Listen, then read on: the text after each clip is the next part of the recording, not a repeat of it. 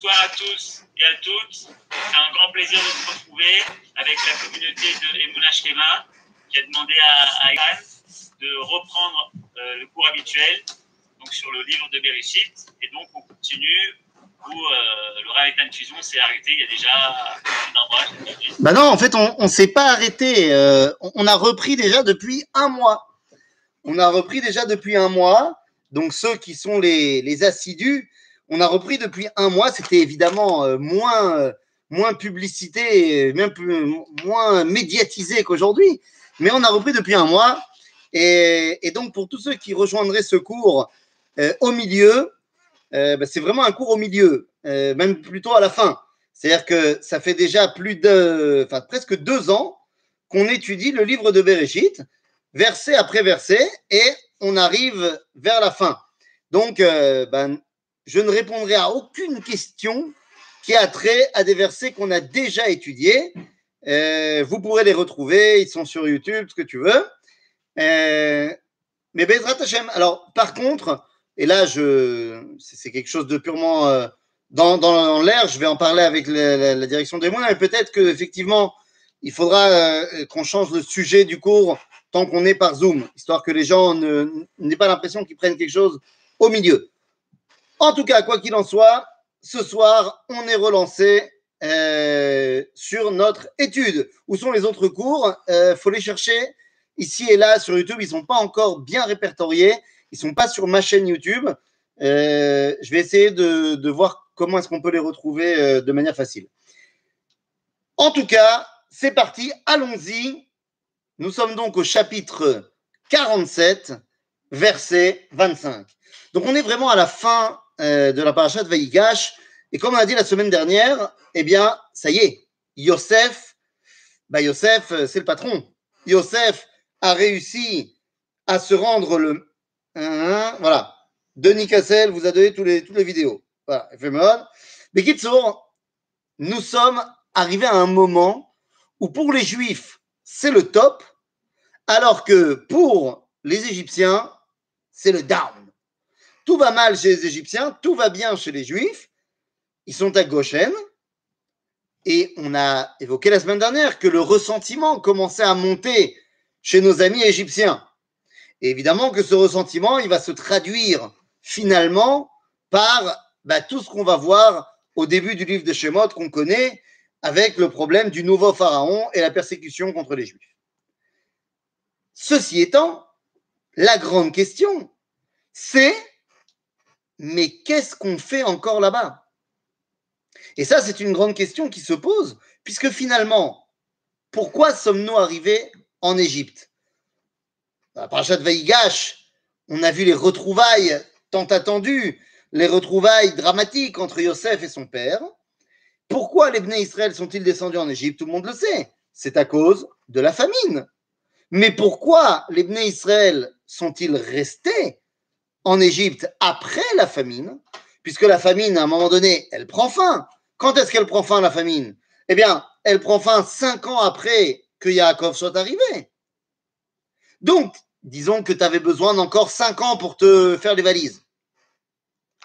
Pourquoi au bout de dix ans, alors que Yosef est vice-roi d'Égypte, pourquoi ne rentrons-nous pas?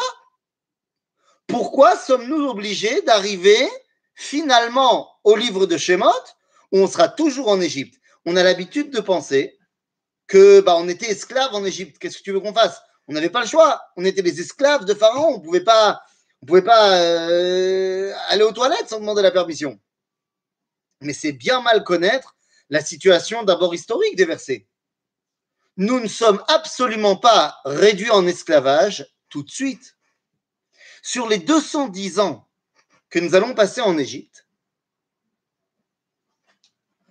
pour alors, pour les, 70, pour les 210 ans que nous allons passer en Égypte, durant les 130 premières années, zéro esclavage.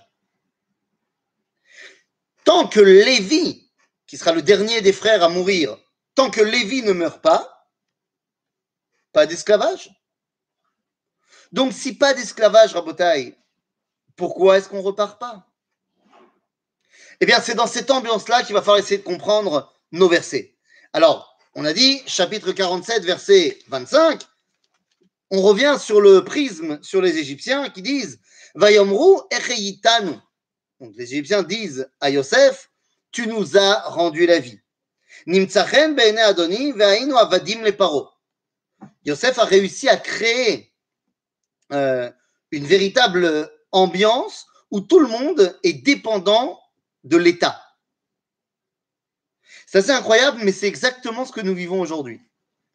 C'est exactement ce que nous vivons aujourd'hui. Il faut comprendre que l'État moderne, tel que nous le conçoyons, avec 35 ministres dans l'État, c'est une nouveauté de l'après-révolution française Vahelach.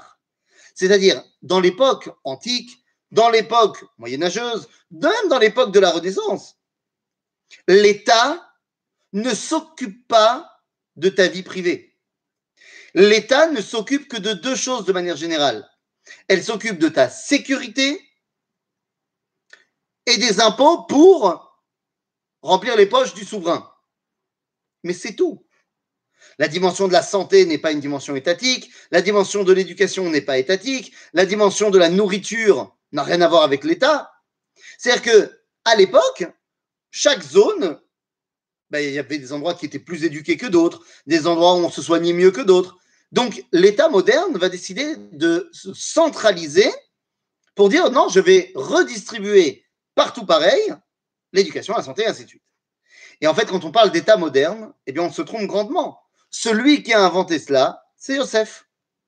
La centralisation du pouvoir, faisant en sorte que tous les Égyptiens sont maintenant dépendants de Paro, et Paro va donc redistribuer comme il l'entend.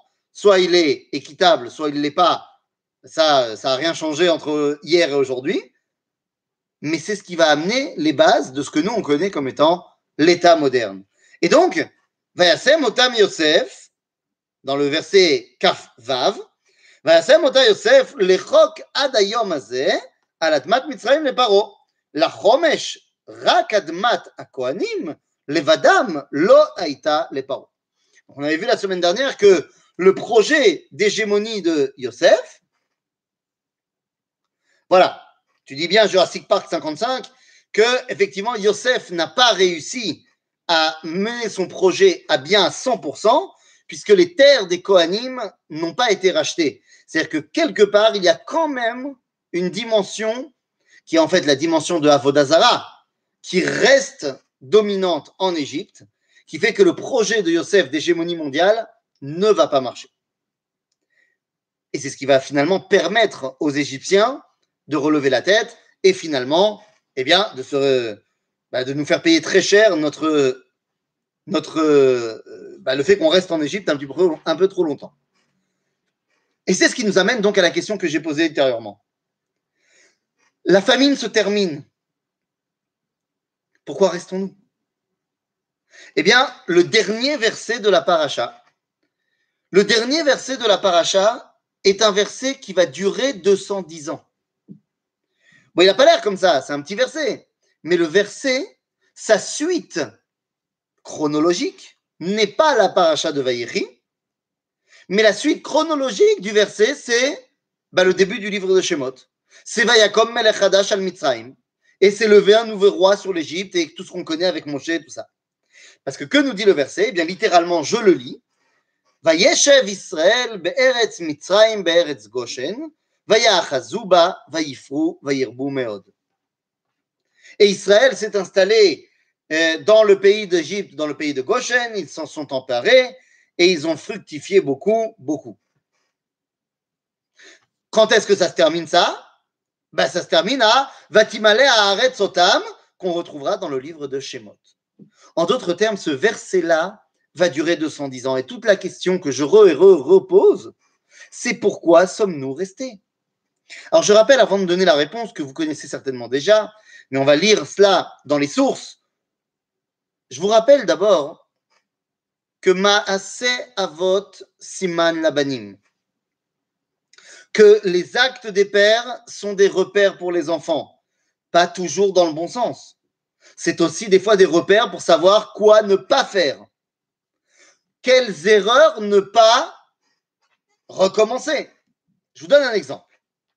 Dans la paracha de Kitetse, dans le livre de Devarim, on nous raconte une deux, trois versets, sur un cas halachique assez technique et assez rare. C'est quoi le cas technique et assez rare C'est de dire comme ça.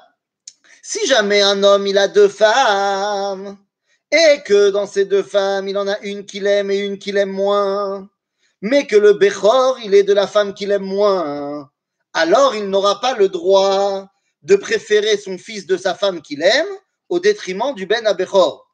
Car le Ben Abechor, c'est le Ben Abechor. C'est un cas quand même assez, euh, on va dire, pas courant. Il faut qu'un homme, ait deux femmes, que ensuite il y en ait une qu'il aime, qu'il n'aime pas, que ensuite le premier enfant Bechor soit de la femme qu'il n'aime pas, c'est-à-dire qu'il n'y a pas eu de fille d'abord, il n'y a pas eu de. Et qu'il décide. C'est quand même un cas théorique. Mais évidemment que ce cas fait référence pour nous à quelque chose de très connu. Puisque évidemment que ça nous ramène à Yaakov, qui avait deux femmes, une qu'il aimait Rachel, une qu'il aimait moins Léa. Le Ben Abechor, c'était de Léa, et il a préféré Yosef. Et qu'est-ce que ça nous a apporté cette histoire? Qu'est-ce que comment ça a terminé? Bah, bah, On a fini en Égypte. C'est-à-dire à cause d'une tunique, nous dirons nos sages, que Yaakov a donnée à Yosef, l'exil. Donc Maasé Avot Bevadai Siman Labanim, en bien, des fois, et en mal, des fois aussi. Donc, qu'est-ce que cela veut dire ici Maasé Avot Siman Labanim? Hop Attends voir. Qu'est-ce qui se passe? Hop là. Voilà. Donc, je suis revenu. Désolé, il paraît que quand le téléphone sonne, ça coupe le zoom. Il paraît qu'un téléphone, c'est d'abord et avant tout un téléphone. C'est un ridouche euh, qu'on n'était pas tous au courant. En tout cas, quoi qu'il en soit, qu'est-ce qui va se passer dans notre histoire? Qu'est-ce qui va se passer, Maasé Avot Siman Labanim? N'oubliez pas ce qui a marqué dans le Talmud, dans le traité de Megillah, à la page 14, qui nous dit que Nevoa Sheutzrecha le Dorot Nirteva, Veshelo Utzrecha le Dorot Lo Nirteva. Une prophétie qui sert les générations est marquée dans la Torah. Une prophétie qui ne sert pas les générations, mais uniquement le moment de la prophétie, n'est pas marquée dans la Torah, elle reste par oral. Je vous rappelle que nous avons 24 livres du Tanakh, que nous avons 48 prophètes qui ont leur nom marqué dans le Tanakh, mais ce n'est pas le nombre total de prophètes